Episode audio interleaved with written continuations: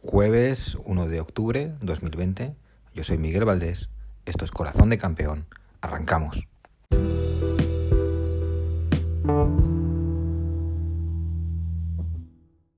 Hoy no habrá secciones ni de multideporte ni de fútbol. No, no me ha dado tiempo, no puedo, no he podido esta semana. Prometo que la semana que viene me voy a alargar y extender bastante con la NFL, con las finales de, de la NBA, que ya prácticamente las tienen los Lakers, y, con todo, os prometo que, que, me lo curraré bastante. Esta semana ha sido imposible, lo siento, pero por lo menos vais a tener vuestra sección favorita, la tertulia Mundo Barça. Comenzamos la tertulia Mundo Barça de hoy. Hoy estamos con, operando con el equipo médico habitual. José, buenas tardes. Hola, buenas tardes, Miguel. Bienvenido una vez más. Ya sabes que tú eres aquí el, el, el jefe, capitán. Sí, soy aquí el, el, que está todos los podcasts. No te quejarás que no te fallo ni uno, ¿eh? No, me, la regularidad, soy la regularidad en persona. y tenemos también a Roberto. Roberto, buenas tardes. No me digas que hemos perdido a Roberto ya. Esto lo hemos hecho aposta porque es tradición de que ahora en las, en las presentaciones. Hola, ¿me escuchas? Roberto. ¿Me escuchas? Sí. sí Roberto, ah, vale. Roberto. Es que estaba hablando y, me, me, y escuchaba que decías que no me escuchabas. No, no te no, escuchábamos. No, se, no, te oye con, con eco. Vale. Hay un poco de rever ahí, pero bueno. Lo... Esto se va a convertir en una tradición, Miguel. Esto del ¿Sí? día que no pase nos vamos a mosquear Claro. De que va a salga todo rodado desde el me... minuto uno. Venga, a ver, Roberto. Hola. Buenas, Roberto. Muy buenas, Miguel. Hola, José. Hola. Bueno, empezamos con la actualidad total, que es que es ahora mismo, ha sido ahora mismo el sorteo de la Champions. Eh, Barça Grupo G con la Juventus de Cristiano y de Artur Melo, Dinamo de Kiev y el Ferenbaros, que no lo he visto jugar en mi vida. Eh, José, primer balance así a bote pronto. Pues muy bien, la verdad. Pese que a, al salir la primera bola de que nos tocaba en el grupo de la Juve, todos nos hemos temido lo peor. Luego el sorteo ha ido mejorando conforme salían rivales, la verdad. Y el Dinamo de Kiev, que la verdad no lo sigo mucho, pero no creo que sea el Dinamo de Kiev de, la, de cuando jugaba Chechenko, Rebrov y ese que, que era un muy buen equipo, pues, y el Fenerbaros, que como tú bien dices, NPI. O sea que, vamos, en teoría es un grupo que para, para, para, clasificarse no debe haber problemas. Jugarnos el primer puesto con, con la Juve y, y, nada, a ver, bien, bien, la verdad que satisfecho. A ver, Roberto.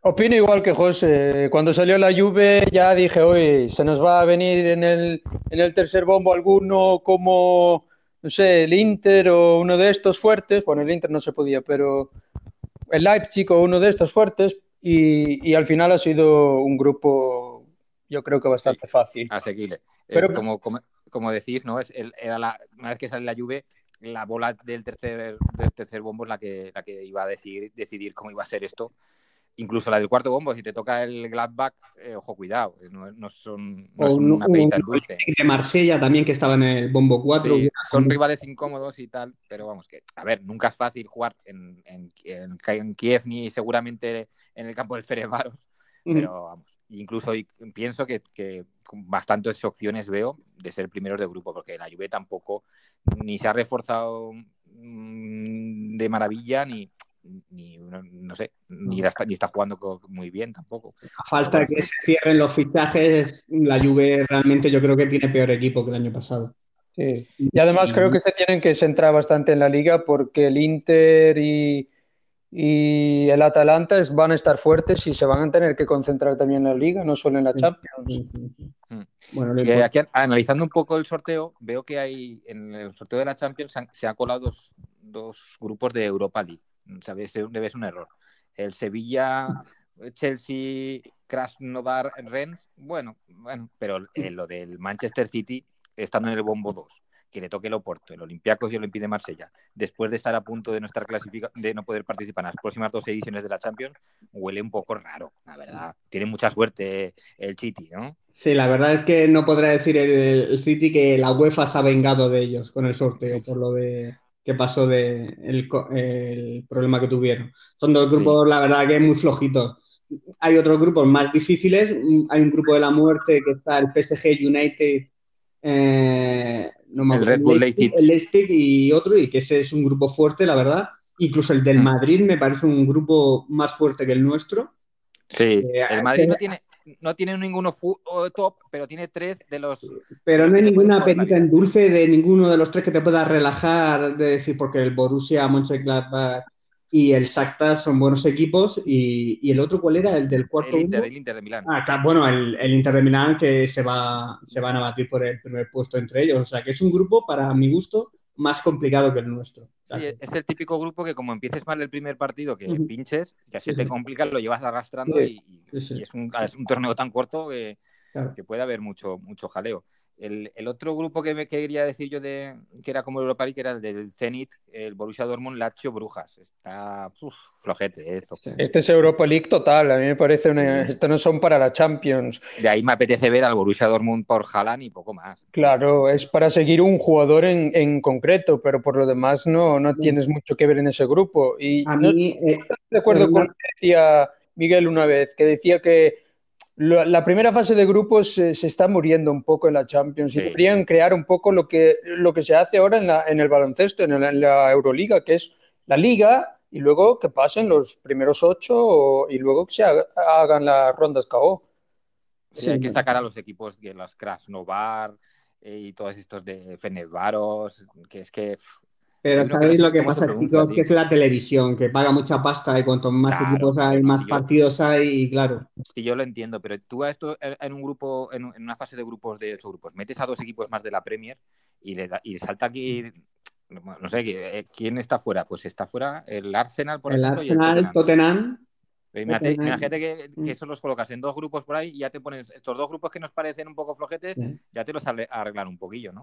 No, si el final, el final de esto es como dice Roberto, es una liga europea que es lo que los grandes de Europa quieren realmente, porque son partidos, buenos partidos mm, todas las jornadas, de, de partidos gordos, de equipos potentes, que no hay equipos de relleno y demás como hasta ahora es que la, la, Champions nosotros la vemos cuando son a partir de octavos de final, cuando te toca un Bayern, Manchester City, estos partidos los ve todo el mundo, los demás claro, claro, claro. no los ve nadie. Y la Champions es esto, es ver partidos gordos.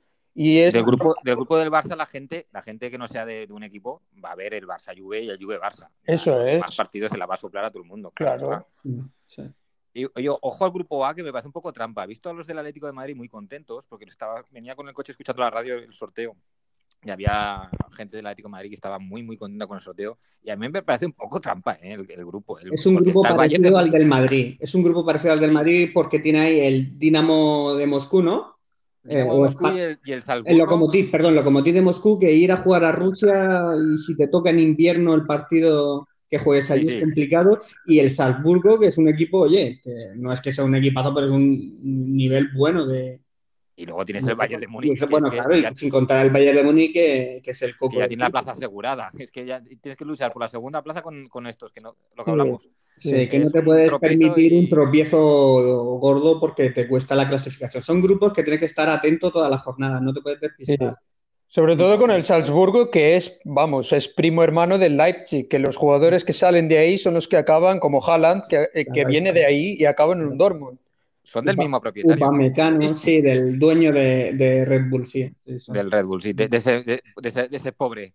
Sí, es, es, como la Fórmula 1 con el Toro Rosso y luego pasan a, al Red Bull. Este se compra de dos en dos las la franquicias, el tío. Eso es. Lo que no sé es si sale ya, ha salido ya el calendario o se sabe mm. contra quién empezamos y demás. no, lo he visto, no lo he visto. imagino que solo suelen decir una hora y media después. Hmm. Ah, están haciendo ahí por lo de las televisiones, programando un poco. Vale, vale. Eso hay que tener mucho cuidado porque ya sabéis que ahí es cuando entra la manipulación civilina y nos clavan los partidos contra la Juve justo antes o después de recibir al Real Madrid. Y que no es lo mismo empezar en casa jugando contra el Dinamo de Kiev y, terminar la liguilla en casa también contra el otro flojito del grupo que empezar fuera contra la Juve o terminar fuera, que te puede condicionar un poco el calendario. Y entiendo que, que, se, que esto será todo sin, sin público. Pues mira, mm, una cosa que sí acabo de leer es que la UEFA permite el 30% de aforo. Claro, lo digo porque por la final de la Supercopa del otro día, que había, había espectadores, y yo, creo que, pues yo, claro, digo... Yo lo acabo de leer, que la UEFA va a permitir el 30%, pero depende, la última palabra la tienen las autoridades locales. Y siempre mm. sería público de local, no habría visitante. Ya no sé en España, que ahora mismo estamos en un pico alto me extrañaría que se permitiera, por ejemplo, meter 33.000 personas a... Sí, dependerá, dependerá del, país en donde es y, de la situación que haya, pero bueno, por lo menos que haya un poco de gente, porque si no es que el fútbol se muere. Claro, claro, es que ya tiene que empezar gente la gente, porque... Oye, una, pregunta, esto es cosa mía, ¿eh? cosecha mía. ¿Vosotros hubierais eh, cambiado un poco el calendario para este año en plan, por el tema del COVID? De ahora jugar eh, lunes el lunes, iba a decir, el miércoles y, domingo eh, liga durante unos cuantos meses, ¿no? Imagínate hasta después de... Y luego jugar la Champions más de tirón. O sea, esta primera fase del Champions ya empezarla mejor en enero y jugarla ya más de tirón y, esos partidos de liga ya haberlos jugado antes como yo un, poco, más de importancia a la, Champions. Yo sí te digo la verdad, lo, dejaría como está, porque como tampoco sabemos cómo va a terminar esto y la evolución, y es que no se puede predecir nada. Yo, como, Además, como este todos los años, sí se va viendo sobre la marcha. Y encima es que este año hay, Eurocopa, si no la vuelven a aplazar, que tampoco está claro. Sí, al final hay que jugarla. El problema de enero y febrero es la Copa del Rey y estas copas que hay, porque se junta todo con la liga y al final meter la Champions ahí por medio también es, es mucho, ¿no? Sí. Bueno, bueno, pues una vez analiza un poco el sorteo, vamos a hablar un poco de, del estreno liguero del, domingo, con, que estuvimos contra el Villarreal, y la primera sensación mía, mucho mejor de lo que esperaba, la verdad, y grata, grata sensación y, muy, muy esperanzador el, debut de titular de, en esta temporada de, de Ansu Fati. Eh, Roberto, ¿qué tal el primer partido? Sí, yo también, encantadísimo con el primer partido y Ansu Fati, ya te digo, a mí me ha recordado los primeros 45 minutos de Ansu Fati al partido que ha hecho en Ucrania. Ha sido lo mismo. Ha, metido, un gol más, en vez de uno ha metido dos, pero es lo mismo, ha metido dos, luego ha, hecho el penalti y ha fulminado al, rival en 45 minutos, se ha acabado el partido. Eh, a mí lo que me, de lo que he visto, yo critiqué al principio a Griezmann, ¿vale? Cuando partido, pero luego he vuelto a analizar un poco los goles y sí es verdad que los dos goles que mete Ansu Fati es porque Griezmann se mete realmente como nueve y le da, eh, en plan, los, los defensas se centran en Griezmann y dejan a Ansu Fati solo. Entonces sí que estoy un poco con lo que dijo Kuman hace uno o dos días, que había que jugar un poco también por la otra banda y darle un poco más de balón a Griezmann, porque al final lo que intenta Kuman, por lo que he visto en el primer partido, es que los cuatro que están arriba se vayan moviendo entre ellos y el balón vaya circulando hacia la izquierda, hacia la derecha y que el rival no se fije tanto en un jugador. Sí, exactamente, sí, señor. A ver, José. Pues a mí, como vosotros, la verdad que las sensaciones fueron muy buenas. Estábamos todos un poco expectantes porque no sabíamos, y lo comentamos en el podcast, no sabíamos cómo iba a salir y era un poco incógnita, pero la verdad que sobre todo la primera parte fue, fue una muy buena primera parte, un impacto brutal de, de Ansu Fati, yo creo que dio un golpe en la mesa diciendo aquí estoy yo, este, este va a ser mi año y muy contento, la verdad. Fue el equipo más o menos que esperábamos y, y la verdad que, que, muy contento, muy contento y a ver si hoy se refrenda también en Vigo las buenas sensaciones de la primera jornada. Eso va a ser, complicado, ¿eh? me parece que llevamos seis años sin ganar allí. Sí, muy difícil. Porque hoy es cuando Yago Aspas parece Pelé con 17 años. Es el único día del año que, se reencarna en Pelé. Y algo muy... El otro día, eh, iba a decir, el otro día muy bien Coutinho y sí que es verdad que Griezmann es el único que, parece que es, que es el que nos falta, ¿no? De que se una a la, fresca, a, la fiesta porque está eh, impresionante Ansu Fati, bien Messi, muy bien Coutinho, me gustó mucho. Y Griezmann, pues. Y, eh. Griezmann, pero Miguel, que hace un trabajo muy oscuro, que, que, lo valoran bastante los entrenadores y los compañeros, pero que el, público en general, viendo el partido, a lo mejor no caen en detalles que para el equipo son muy importantes, movimientos, el trabajo oscuro que hace y que le viene muy bien al equipo. A veces yo pienso que tiene que ser un poco más egoísta y, y pensar más en, en su lucimiento personal pero como bien dijo, ha dicho Roberto hace un momento, lo que comentó Kuman, que, eh, que, es un toque para sus compañeros que también lo vayan buscando más, que tira muchos desmarques, hace movimientos muy buenos y hay que aprovecharlos. El año pasado, la temporada pasada, perdón, íbamos, algunos denunciábamos que, que a Griezmann lo tenían un poco ahí apartado, que no le daban ni bola en, en situaciones claras que hmm. cantaba ya demasiado. Y, y, yo estoy encantado de que el entrenador haya visto lo mismo que veíamos nosotros y denunciábamos y él encima lo haya dicho en rueda de prensa, que es como un toque de atención al resto del equipo, el que quiera entender el mensaje, que lo entienda. Que está claro que, Griezmann es un top mundial y hay que buscarlo también. Kuman está por la labor de ayudar a Griezmann y de integrarlo como sea. Sí. Kuman está hablando claro, está siendo honesto y hasta ahora estoy muy contento tanto con sus declaraciones y, en el partido del Villarreal, que es el único que hemos jugado oficial. La verdad que muy bien, nada que todo positivo. Claro, es muy pronto para sacar aquí conclusiones, pero analizamos lo que hemos visto y sobre reaccionamos como, como todo aficionado. Y por eso yo con Coutinho, pues de verdad que está, está sacando una versión de Coutinho que no la hemos visto ni, ni siquiera en los, en los últimos tiempos en el Bayern muy, muy participativo, muy dinámico, se le ve a gusto. Yo creo que le ha dado confianza al entrenador. Yo creo que habrá hablado Kuman con él y le habrá dicho que confía en él, que asuma responsabilidades y que juegue con confianza y lo está trasladando al campo. Y la verdad que es Coutinho, los partidos que llevamos, los de pretemporada y el de Villarreal, de los mejores. Es que es un jugador muy bueno. Es que dudar de la calidad de Coutinho es que lo que no era normal fue los, sus últimos seis meses aquí en Barcelona, que parece un alma en pena, pero es que es un jugador top mundial. Cuando lo fichamos y lo pagamos a precio de top mundial. Y espero que este año lo demuestre. Yo no voy a negar que estoy ilusionado con Coutinho porque eh, estuve a punto de arrojar la toalla. Estaba ya como, como el síndrome de Dembélé, de verdad. Eh, no, me gustaba mucho ese jugador y eh, digo, este cuando, cuando le dimos salida, cuando le dimos salida, es que la verdad que yo creo que todos estamos de acuerdo que, tras los seis meses tan malos que hizo y ya que eh, la afición estaba un poco contra él, lo mejor que le podía venir era una salida. Sí, pero no funcionaba bajo mi punto de vista porque estaba escorado en una banda y simplemente esperaba que le llegara un balón. Y lo que estamos viendo con Kuman, yo creo que Kuman cuando habla con él le, le, le cuenta lo que va a hacer con él y sabe que va a jugar de esa media punta, que va a repartir el juego y Coutinho ahí está en su salsa. Yo, a mí me ha encantado porque De Jong sacaba desde atrás del medio campo, lo lleva De Jong. Y luego, una vez que pasa del medio campo hacia arriba, lo lleva Coutinho. Empieza a conducir y el segundo gol, por ejemplo, mete un balón entre líneas y deja a Ansu Fati solo. Yo a Coutinho lo veo muy cómodo en esa posición y, y lo que más me ha gustado es que no hemos visto a Messi en, en, el sentido de que todos los balones van a Messi y Messi luego reparte el juego. Porque si hmm. no, Messi es el que tiene que hacer todo. Yo he visto un equipo mucho más abierto, mucho más alegre, mucho más independiente. Coutinho reparte, Ansu Fati hace la jugada por sí mismo, ¿sabes? No está todo, eh, el núcleo no está en Messi solo. Y eso me ha gustado mucho. Hombre, nos, hace, nos hace ser menos previsibles. Es que era, éramos ya muy previsibles. Era todo tenía que pasar por Messi, que decidiera Messi y al fin y al cabo los equipos contrarios se daban cuenta y por ahí nos mataban somos un equipo ahora con más opciones, que hay un cambio de roles, hay jugadores que están tomando más poder dentro de en el campo y se nota, y se nota. Y hay y juventud, sobre todo juventud y hambre, que se vio.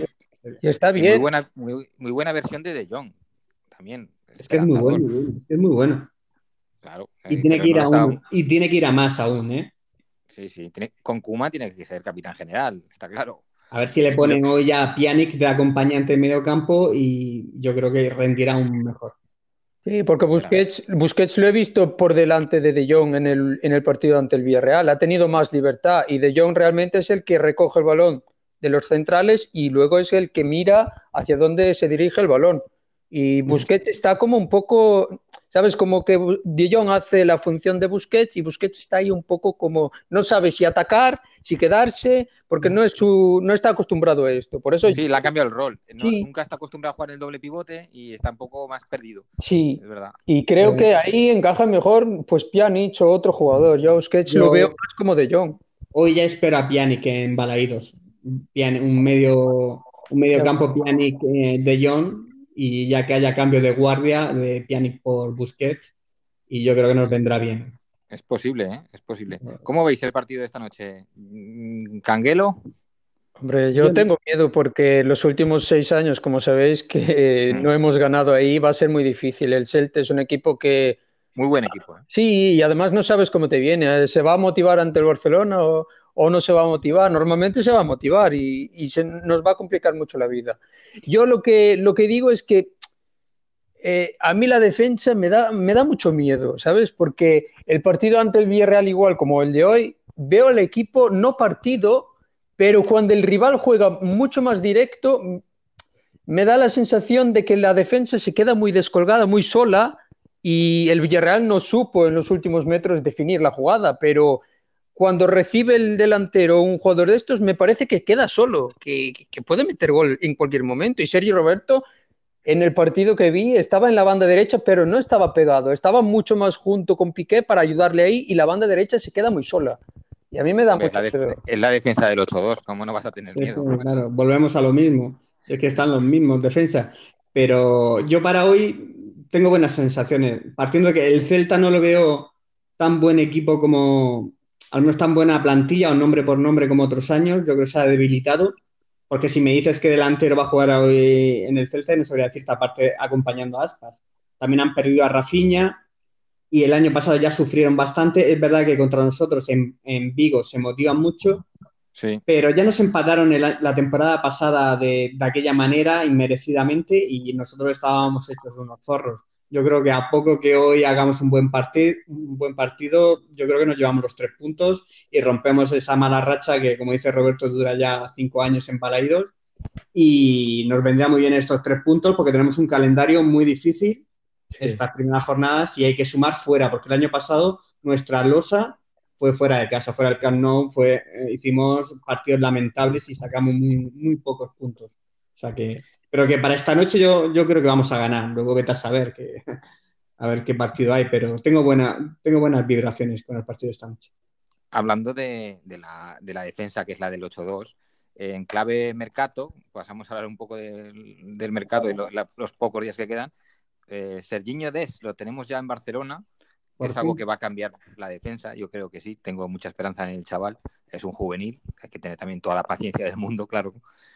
Pero no, va a ser el único fichaje, mm, o tiene pinta, ¿eh? Bueno, eh, de aquí a que acabe el plazo, seguro que rumores vamos a tener mil, pero de momento vamos a analizar a, Dest. Eh, Roberto, Serginho Dest.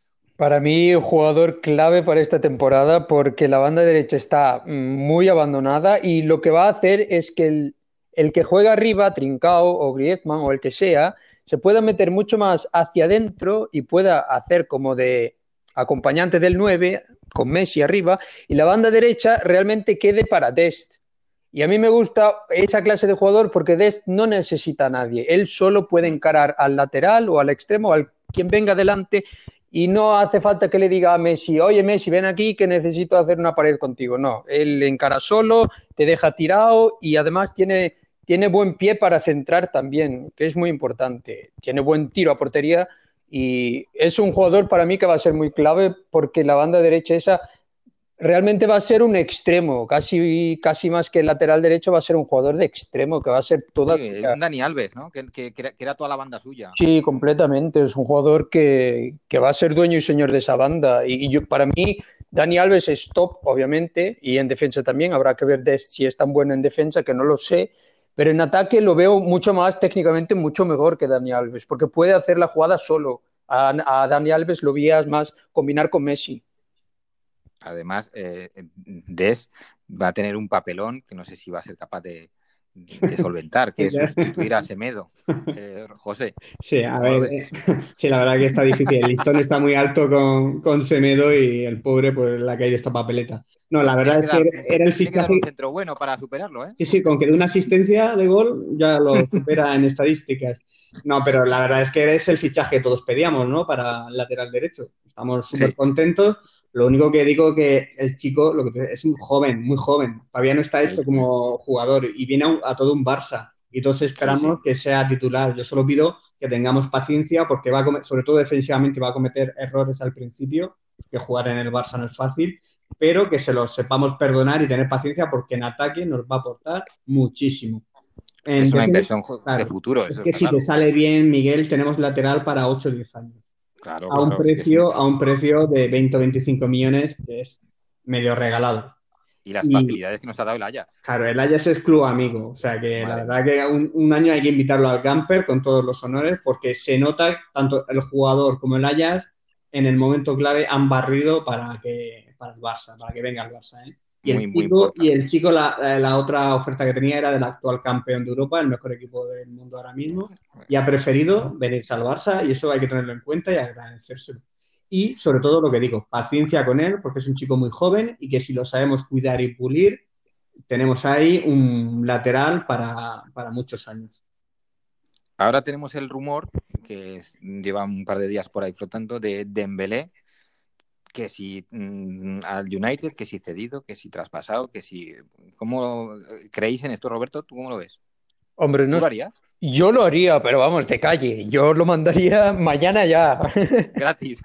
y gratis, si puedes. No, yo lo cedería y con opción a compra, porque como bien has informado tú, Miguel, que nadie parece que se da cuenta, ni en el Barcelona, es que muchas ganas de traspasarlo esta temporada y no se dan cuenta que de lo que ganen, luego 20 millones se van a Dortmund. Claro. Y no, no puedes regalarle tanto dinero a un, a un rival. Porque si es que lo hacen así es porque es una operación desesperada para cuadrar cuentas. O sea, si lo venden por 60 sabiendo que 20 son para el Dortmund, eso es perder dinero, pero vamos. Pero el chico, el chico cobra 10 o 12 millones, ¿no? Limpio. cobra, cobra 12, 12 limpios que son unos 20. Claro. son 11 limpios, 20, 20, brutos. Pero si lo cedes sin venderlo, ya te quitas una buena ficha y no sé, al Barcelona no le conviene el jugador cedido y luego con ese dinero, bueno, que te, que te queda del, del sueldo que te quitas de él, pues fichar otro jugador. Ya, Esperar un año más. Pero una cosa, Roberto, por ejemplo, si lo cedes es porque realmente tampoco lo ves de titular, no estamos de acuerdo. Pero el United, que es el equipo que suena, yo estoy oyendo que hace ofertas al Borussia Dortmund por Sancho de 100 millones, que el Borussia no mm. acepta. Y, me, y entonces viene al Barcelona diciendo que se lo cedamos. Coño, pues si no 100, hace una oferta de 70, 80 millones y te lo llevas. Pero es, que, ellos, ellos no quieren fichar al jugador. Ellos, su primera opción es, es, Sancho y lo quieren, si no es este año, el año que viene, porque es inglés, porque es un jugador que es titularísimo y, Dembélé es un jugador que lleva tres años. Pero yo lo que me refiero es que tú le solucionas el papel al United ahora, pero tú qué ganas, ahorrarte la ficha. Realmente tampoco. Y el Barcelona necesita liquidez para afrontar los fichajes que le quedan. y si lo quieren cedido, pues son 20 millones más la ficha, por ejemplo. Claro. O, cedido una, o pagar la cesión eso de 20 o 25 millones en la ficha, pero eso de cedérselo al United cuando está ofreciendo 100 millones por Sancho. Mm, bueno, pero mucho, mucho no podemos... Y estamos a jueves, ¿eh? el mercado cierra el lunes. Yo estas operaciones tan gordas, con tan pocos días ya que quedan para cerrar el mercado, yo no las veo. ¿eh? No. suelen, al final no suelen cristalizar. ¿eh? yo creo que es un poco para presionar al Dortmund, pero el Dortmund dejó claro en agosto que si no salía el día 10, que no vendía al jugador. Y el Dortmund en eso es muy, muy recto, es muy alemán. Si te dice una fecha y tú no pagas 120, porque ellos quieren pagar 60 y luego 20 millones en tres años, pero el Dortmund no, el Dortmund quiere 100 limpios y después los 20 millones restantes que si lo tienes que pagar a tres años les da igual. Pero el, Manchester no tiene el dinero para pagarlo ya. Ahí está el problema.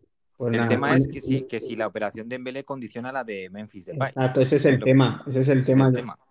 si, si, Kuman ha pedido a, Depay y para la directiva para, para traerle lo que quiere Kuman tiene que vender uno de estos, pues imagino que sería capaz es que, Es que yo creo, Miguel, que si estuviera condicionado a lo de Dembélé, que puede ser, eso, esto se hubiera movido mucho antes. no sé, a tres días del mercado. Yo creo que mañana es un día importante para esta operación de, de Dembélé, que yo creo que no se va a hacer. Pero aún así yo confío que lo de Depay, que mañana se va a saber, porque si mañana va convocado con el Olympique eh, para la liga, como dijo su presidente, que si el que estuviera convocado el viernes no salía del equipo. Mañana va a ser día clave en este aspecto. Yo a Dembélé me, me cuesta verlo fuera porque es que es todo muy precipitado. Y Más te cuesta verlo dentro. Sí, es que yo lo veo muy fuera. Yo eh, actualmente no le veo sitio ni siquiera de suplente, porque parece que Conrad le va adelantando por la izquierda y por la derecha te va adelantando Trincao y Pedri parece que también te está adelantando y yo de verdad lo cedía fuera. Y luego lo que os pregunto a vosotros, yo no sé qué empeño tiene Kuman con Depay. Yo al final no encuentro para qué lo quiere y dónde lo quiere poner, porque no. A ver, Depay es una oportunidad de mercado, pero no es necesario ahora mismo. Ni es nueve, juega por la banda de donde está tenemos a Ansu Fati.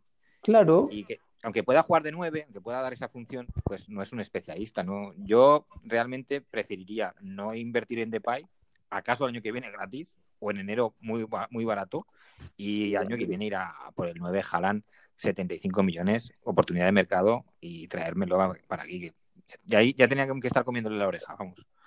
Pues, hombre, yo creo que Depay, si lo ha pedido Kuman, pues sabrá, él habrá hecho ahí su esquema o su planificación de los jugadores en ataque, pues le, verá cabida. Y no sé, él yo creo que quiere en ataque jugadores que intercambien posiciones, muy móviles, y ahí puede encajar Depay a mí no me molesta. Es que yo cuantos más jugadores en ataque, ya os lo digo siempre, yo lo prefiero, que haya... No, molestar no molestaría. A mí no me molesta para más, ojalá lo fiche. Oye, si lo ha pedido el entrenador, yo no me... Nada que decir. Él sabrá, él para lo bueno, para lo malo, luego los palos o las felicitaciones va a ir para Kuma. O sea que sí, aparte que es un precio, el Olympique de Lyon no, no lo dejaría, un precio muy económico y es una oportunidad de mercado, como decís. O sea que que si lo ha pedido, él lo conoce, lo conoce de la selección holandesa y sabrá darle encaje en el equipo. Yo, a mí no, ya digo, no, me molestaría de Pai, que es un buen jugador. Tiene, tengo la incógnita, ya sabéis que de la de que esté rompido el cruzado y que tengo la sensación de que se va a volver a romper este año. Simplemente eso es intuición. Pero que si me dan 60 o 70 millones por Dembélé, yo me voy a por un central. antes que por, por Depay, pero por, porque pienso que es más necesario porque ahí estamos un poco más cojo y porque no quiero a, Eric García, básicamente. Es que el tema. No porque me moleste de, Memphis Depay. El mercado de centrales está un poco inflacionado. Es que el City, como ha ido buscando central como loco, pues ha pagado unos precios en la situación económica actual, pues que están fuera de mercado. Y el Barcelona no puede pagar 50 o 60 millones por un Rubén Díaz del Benfica, que es un jugador, un central mm, normalito, no es un top mundial. Entonces, es un mucho, claro. Es un central que no, del que jamás te cuadraría mucho con, la filosofía de Guardiola. Y me dicen, dime 20 centrales para fichar para el Barcelona y jamás te hubiera puesto Rubén Díaz. Claro, es un tío de típico central a lo Tamendi, ¿no? Corrector, muy, muy eh, rápido, muy, muy duro, pero a la hora de sacar el balón muy justito. Pero vamos, que si fichamos nosotros a Rubén Díaz por 60 millones y Todibo, por ejemplo, aquí, aquí, la, aquí se arma la mundial, pero como lo ha hecho el City, parece que lo que hace el City en el entorno Barça todo está bien y todo está justificado. Ahí las viudas. Pues pero tampoco me parece normal, ¿eh? Ellos fichan ¿A qué 45 millones? Ahora este portugués lo fichan por 60, casi 70 millones. Ahora suena Taliafico por la banda derecha. Pero claro, no venden a ni uno, ni un central, ni un lateral, ni un mediocampista, nada. Se quedan con todo. A mí, de verdad, y, hoy con el sorteo que hemos visto, parece que la UEFA, mm, no sé, parece que le Juegan con otras reglas, Roberto, juegan con otras reglas económicas. Eso no tiene explicación alguna. Porque aquí estamos con el fair play, haciendo números y tal y cual, y ellos hacen lo que les da la real gana. Claro. Pero no puede ser. Además, escuchas a Rumenigue, que lo ha dicho en esta época de, COVID, es un buen mercado para que los, los precios de los fichajes se vuelvan a, estabilizar. Y viene el City y paga 70 y paga 45 y el precio está otra vez arriba. Está reventando el mercado. y ahora queremos, queremos con un, valor, con valor. Queremos un central como Eric García, que para mí, como estoy completamente de acuerdo con Miguel, que habría que fichar un titular y no un niño, quieren, hay 30 millones, estamos ofreciendo 10 millones que el año que viene se queda libre, pues no, quieren 30, pero ¿de qué vais?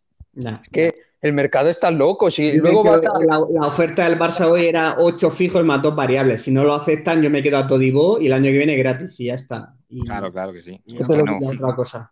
Te lo tienes Y menos de darle dinero a estos. claro. Es que Pero, No, pero lo bueno de esto de- del mercado que el lunes termina y para, para lo bueno, para lo malo, en tres días se, va- se van a resolver todos los casos sí, de Memphis, de, de Eric y el que sea. O sea que está todo muy parado. Esa es la sensación que da. mañana es día clave, mañana viernes es día clave. O sea que, Lo que, lo que va a pasar es el lunes todo Dios va a llamar a, a toda la gente y ahí se va a armar la de Cristo y, a- y aquí mañana, aquí- el, el lunes, perdón, el FAS, el FAS tiene que estar mm, bien enchufado y bien todo. No vayamos a hacer el ridículo como cierto El, equipo. el lunes tiene que tener des- des- el mejor despacho de- del, del Barça, eh, el señor Méndez. Ahí lo- lo- me lo coloco yo, le doy cuatro teléfonos. Es que Méndez sería mi director deportivo, fuera coña. Que el tío, el tío gana más pasta de lo suyo, pero vamos, eh, es un crack. Vamos. Usted que sabe más de fútbol que todos los que están en el Barcelona metidos de aquí a Lima. Eh, y, tiene más contactos que, Claro, vamos. Ni, ni sé, vamos. Mañana este, mismo lo ponía de director ah, deportivo. Este es capaz de vender hasta de Melé, no te digo. Ha- Y, gan- ha y ganar pasta, y ganar pasta. Si fuera, representa- si fuera representante Méndez de, de Dembélé, te digo que estaría ya traspasado, ¿eh? Y habríamos ganado dinero. Que, que colocabas de Medo, ¿eh? Pero vosotros sabéis la historia de Méndez, ¿no? De cómo Sí. empezó y demás. Que bueno, tú a lo mejor Roberto sí lo conoces porque está relacionado con el Deportivo de La Coruña. Que era, Sí. no lo conocía nadie y era representante de Nuno, el portero, el que es entrenador ahora del Sí, sí. Wolverhampton. y era portero y se lo llevó al Deportivo de La Coruña. Esa fue su primera operación y por eso siempre ha tenido, una- y como Lendoiro se portó muy bien con él, siempre ha tenido una conexión especial con el Deport y siempre lo ha medio ayudado un poquillo. Pero que vamos, que así empezó Méndez y mira el imperio que ha creado y que, Madre mía. y que el tío controla todo el mercado, es el mejor. Sí, sí, es una pasada. Ahora tiene ahí a, a Joao Félix como, como la futura perla para mover, ¿eh? Mm.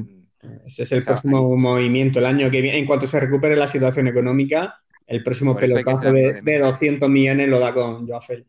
Y Ansu Sí, Fati también lo tiene, cuidado, ¿eh? A ver, si Ojo también. a ver si va al Wolverhampton. Sí, no, no, yo encantado de que Ansu Fati lo haya cogido Méndez. Antes de que cualquier otro que eran semi, que no eran nada profesional como el hermano de Messi, no sabía de, de- de este mundillo de más. O sea que con Méndez está en buenas manos. Méndez no, no, no nos la va a jugar con Ansu Fati.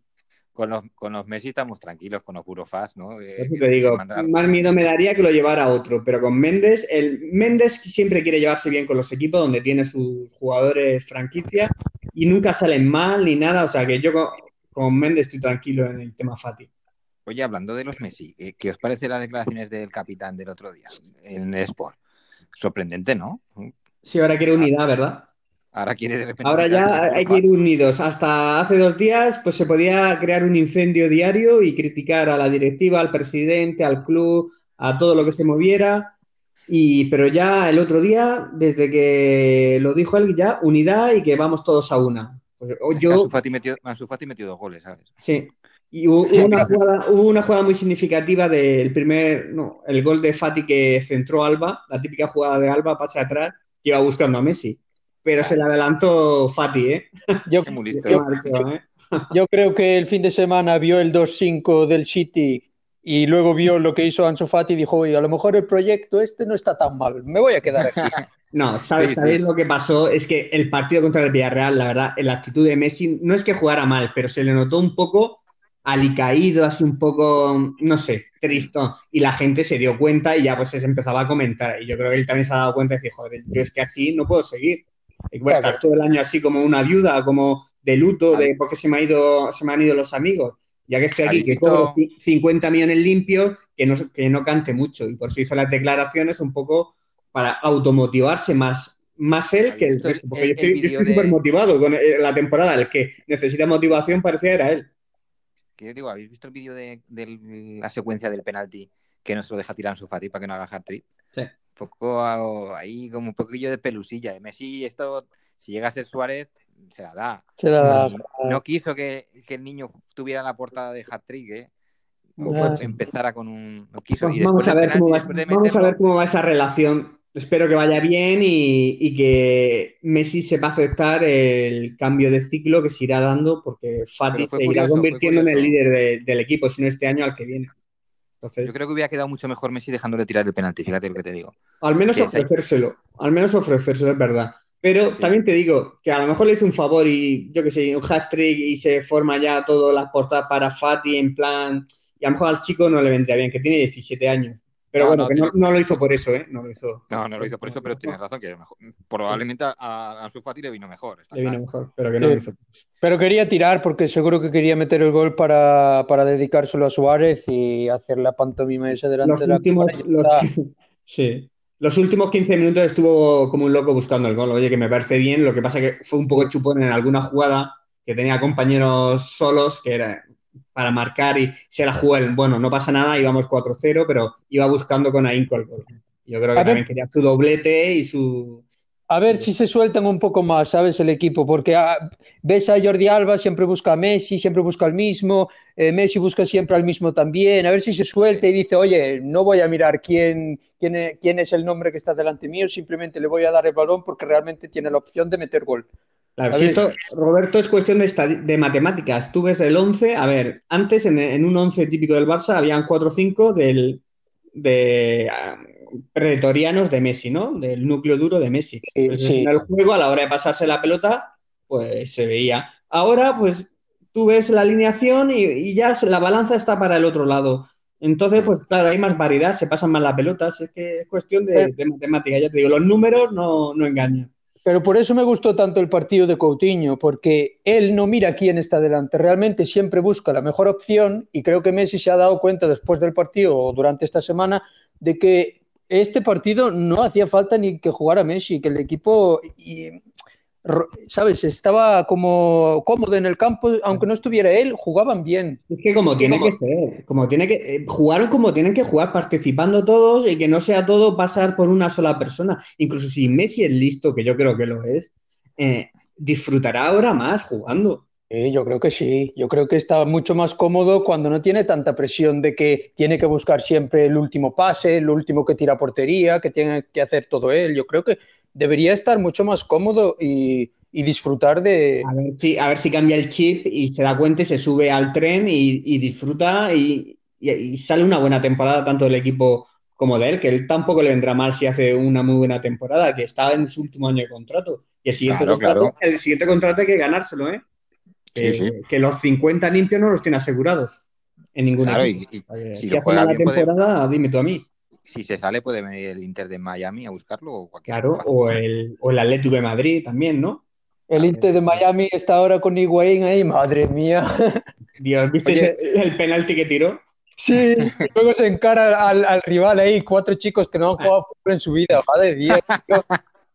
Bueno, bueno, está viviendo ahí en Miami ganando un pastón. No, no me da pena, no me da pena Higuaín, ¿eh? Y luego, bueno, perdón, Miguel. Chicos, el, yo llevo mucho tiempo que me da mucha pereza las, las viudas de, Pep Guardiola en, Twitter, estas que ya conocéis, pero, pero lo que no estoy dispuesto a aguantar, lo que tuve que aguantar el otro día, que es que han, surgido las viudas de Suárez.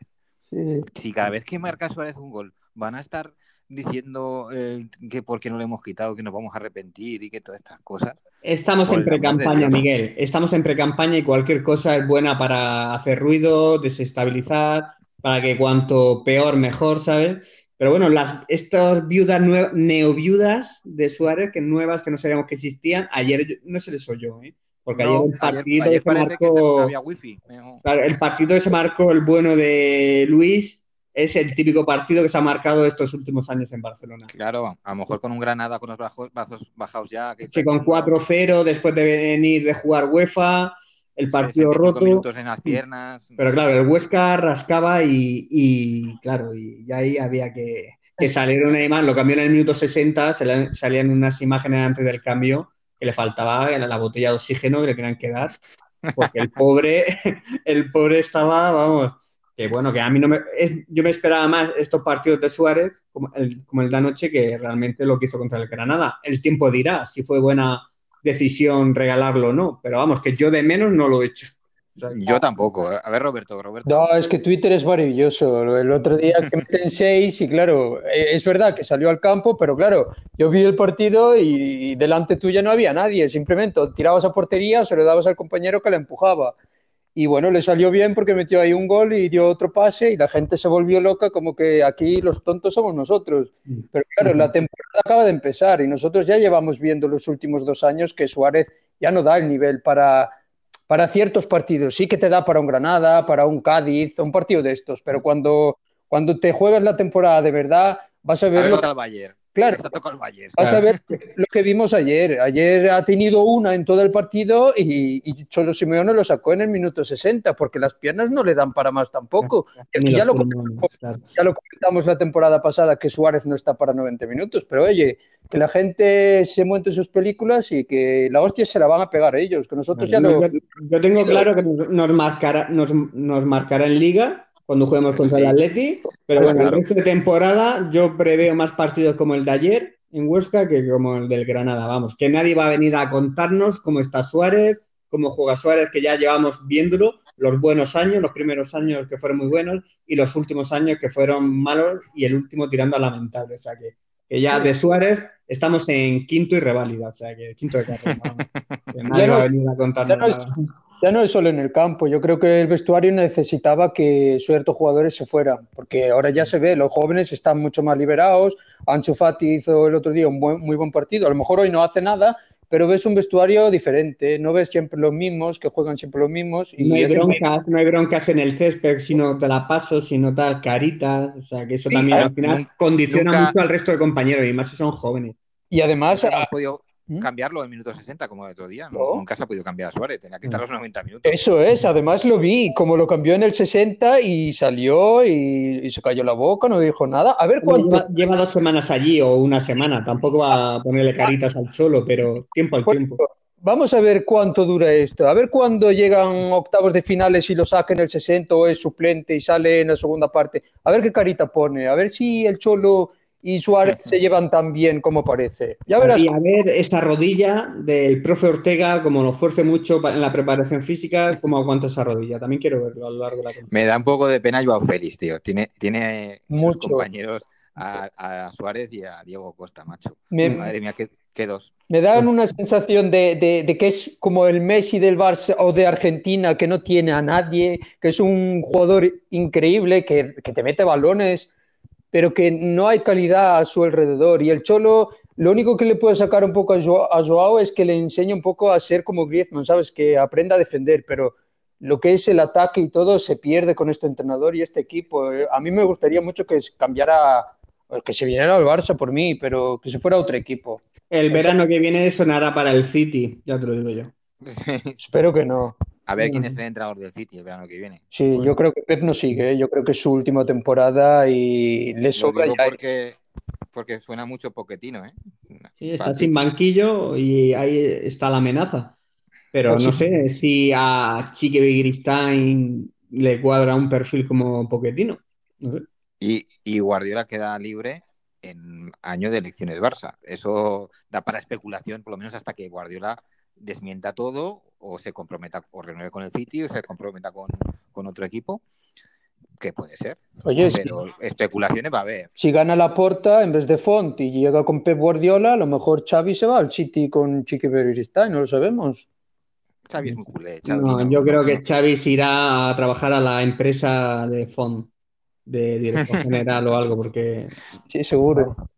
Hombre, yo, creo que si Xavi no, se, no se mueve por, color, por dinero, ¿eh? Xavi está, está ahí en Qatar y está, está, formándose en la Liga Qatarí, haciendo scouting y demás, trabajando duro. Y yo entiendo que quiera seguir allí y formándose en la potente Liga Qatarí y estudiando el juego de, la Liga de la Euroliga es asiática, como se llama, las Champions asiáticas. Pero bueno, ahora ya en serio que si, viene, si gana la puerta... no se aprendido los nombres de ningún, de, ningún equipo. Ya te digo.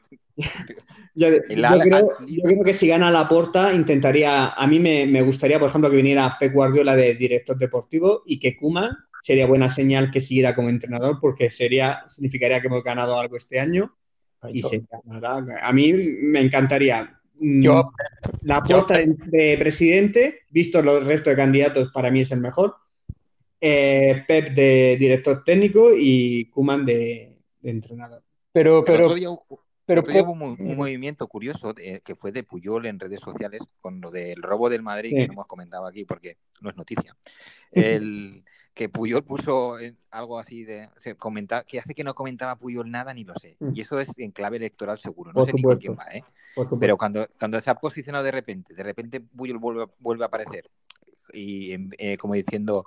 eh, yo voy a defender esto, esto no puede ser tan, ¿no? Una especie de que, Sí, que no le pega, no le pega a Puyol, nunca ha sido un, jugador así que se... que ha habido, que ha habido robos, bueno, que nos han robado una liga entera y, y no ha dicho, no ha puesto un tweet y de repente, a- ahora que está cerca de las elecciones, aparece Puyol. Me Sí, que- Eso es clave electoral, que estamos en pre-campaña, Miguel, lo que venimos Claro, claro. diciendo. Y aquí todo, todo se hace por, por un motivo. Yo creo que se decía al menos que Puyoles iba en la candidatura de, de Font, sí. Yo también la había oído, pero tampoco estoy seguro. pero está, realmente a mí me cuadra más en una ah, candidatura de Laporta, porque se llama un Sí. montonil y tal, pero, pero bueno, no sé. Pero Bueno, a lo mejor ahora como se unen Font y Rosell, pues a lo mejor, A ver si no sé. Vamos a ver a Xavi y Puyol enfrentados en unas elecciones. Esto, esto también sería cojonudo, ¿no? Pues sí, sí, es que la verdad es que cada uno va a buscar su espacio y va a ver sus Sí. intereses y, Y ojo, eh, don Andrés, que don Andrés se gana el corazón de los culés más que Xavi por supuesto. y, y eso, eso es un- una cosa que Xavi nunca ha sabido soportar. ¿eh? No, no, no, es que Iniesta se- desde que se ha ido, pues no se ha metido en ni- lo que yo digo en las trincheras, que es lo que a mí me revienta del Barça. O sea, ha- se ha mantenido al margen, se ha prestado para el club para lo que hiciera falta, siempre ha apoyado y no se ha metido en estas batallas que siempre estamos aquí en, en el Barça. Es ha que sido inteligente. Y este está jugando al fútbol ahí y ya dijo que se veía como entrenador en un futuro, pero claro, no se saca el carnet, está ahí jugando tranquilo, no se quiere meter, me parece que no se quiere meter ahí en el lío ahora mismo del mundillo que hay. A mí, Hace bien. Hace bien. Pues sí. Bueno, chicos, ya llevamos casi una hora aquí de charrada. Vamos a dejarlo por hoy. ¿no vamos a hablar de los robos del Madrid o qué?